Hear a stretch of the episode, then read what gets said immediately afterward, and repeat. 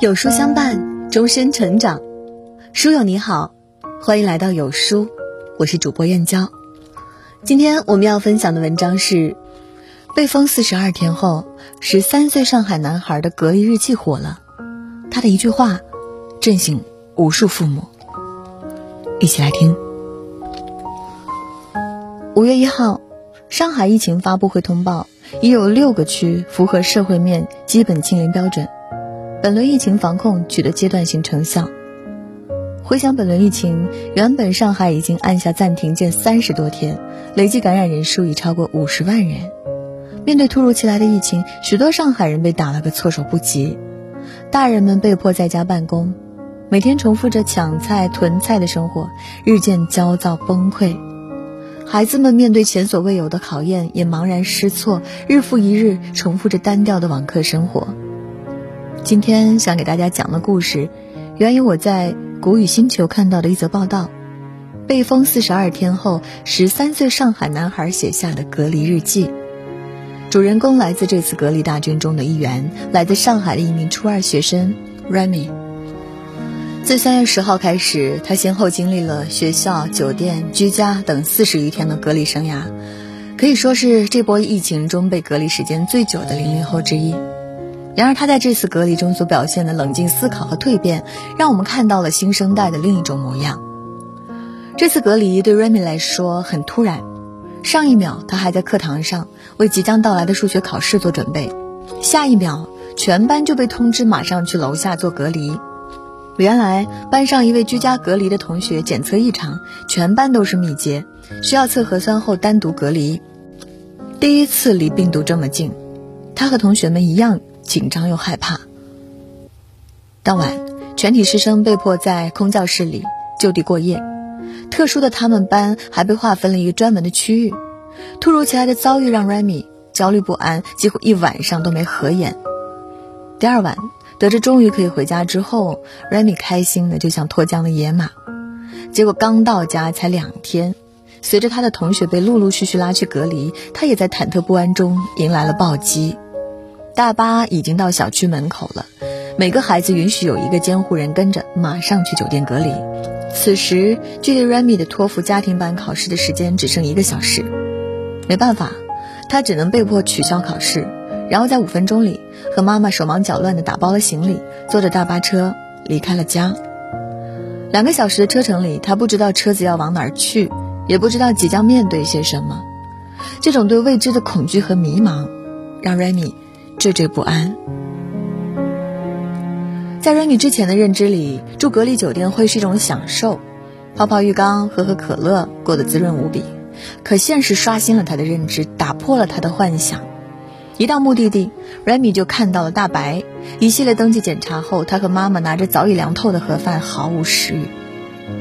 这还不是最糟心的，入住第一间客房，看上去环境不错，桌椅也很齐全，门锁却坏了。Remy 只好硬着头皮请工作人员换另外一间，万万没想到，第二间看上去虽大，门锁也没问题，但是却有另一个严峻的问题：没有写字桌。面对眼前差强人意的学习条件，Remy 欲哭无泪。大老远跑来隔离，还放弃一门重要的考试，这里连写字桌都没有，怎么上网课？没有写字桌也就算了，结果网络还不行。隔离酒店共享网络。卡到不行，上课时经常被卡到十分钟后都进不了课堂。就算重启电脑连上热点，屏幕全是黑的，只有老师断断续续的声音。学什么都全靠猜。思来想去人们觉得不能坐以待毙，有问题就要解决。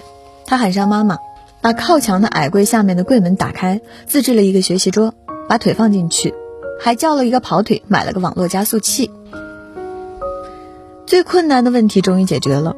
不过随之而来的还有新一轮的焦虑，在这里每天的节奏几乎是不变的，早上七点钟准时做核酸检测，八点开始上网课，上午四节，下午三节，盯着屏幕差不多八小时，下午做完作业休息会儿，吃完饭又开始新一轮的学习，这让 Remy 感觉有一种身在循环的窒息感，他每天又惆怅又颓丧，有时还忍不住骂上几句。经过几天烂泥般的生活，在妈妈的督促下。Remy 终于意识到自己不能再这样下去。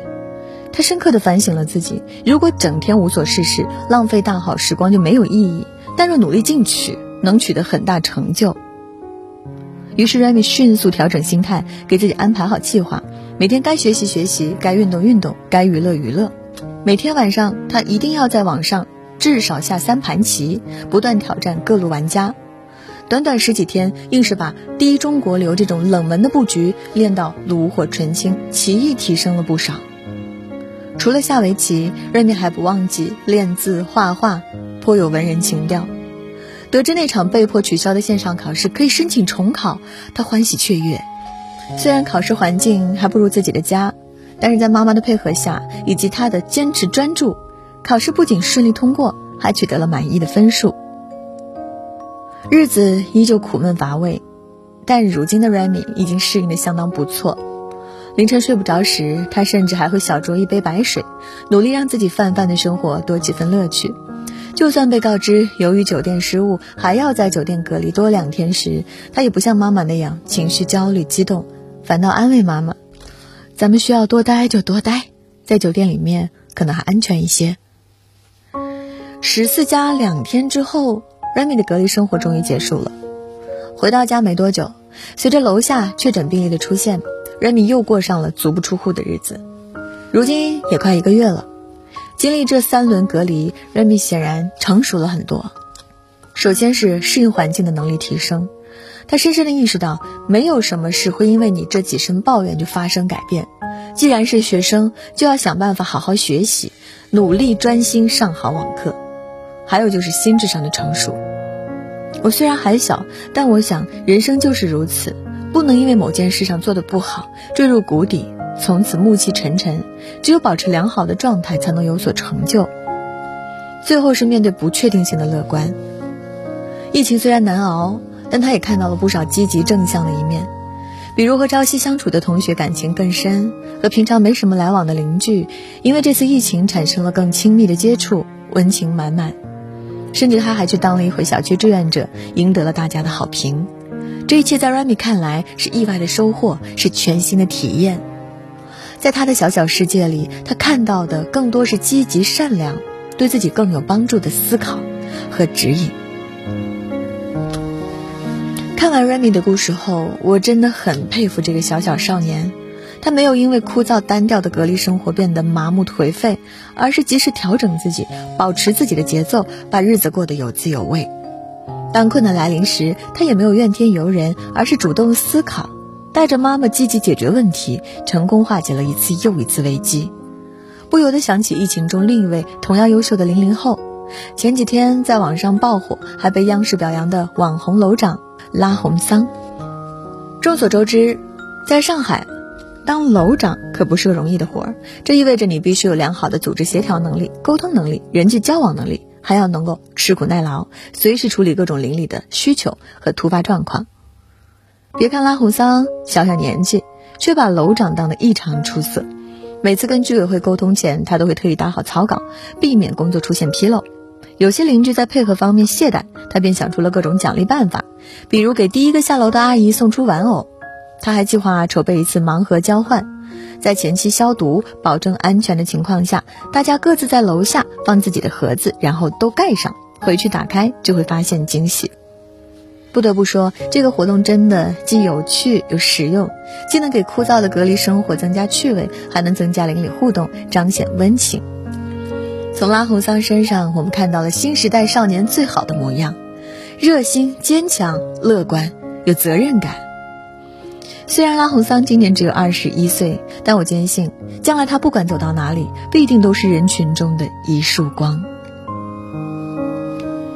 其实，自从疫情之后，我也一直在思考，未来我们到底应该培养什么样的孩子。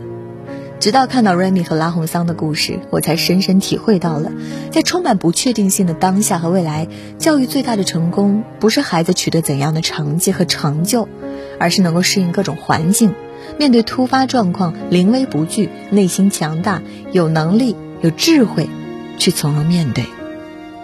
我发现有一些能力，我们一定要趁早。让孩子拥有良好的心态。疫情三年，网课占两年，面对反复的疫情，心态差的孩子往往不扛事，遇到点困难就心神不宁，严重影响了正常的学习生活。所以，面对未知的疫情时代，父母一定要培养孩子良好的心态，让他时常保持乐观。一个心态好的孩子，哪怕成绩不是最优秀的，依然是人生赢家。擅长独处的能力。前几天，朋友跟我抱怨说，儿子雷雷每天隔离在家，无所事事，每天无精打采的，搞得他也要崩溃了。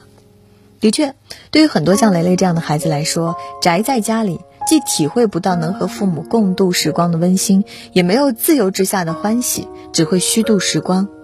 相比之下，Remy 在隔离期间学习下棋、画画，度过了一段充实的独处时光。心理专家陈默老师就曾建议过父母，既要培养孩子群处，也要培养他独处。会独处的孩子，才能不受外界的干扰，有自己的节奏，过好自己的人生。遇到问题冷静思考，主动解决问题的能力。Remy 和拉红桑都有一个让人佩服的共同点：遇到突发状况能够临危不乱，主动去解决问题。而有些孩子遇到事急得团团转，只会原地等待别人救援。未来世界变化多端，一个遇到突发状况就歇菜的孩子，哪怕再聪明，成绩再优秀，将来也很难在社会立足。想让孩子遇事冷静，主动开展自救。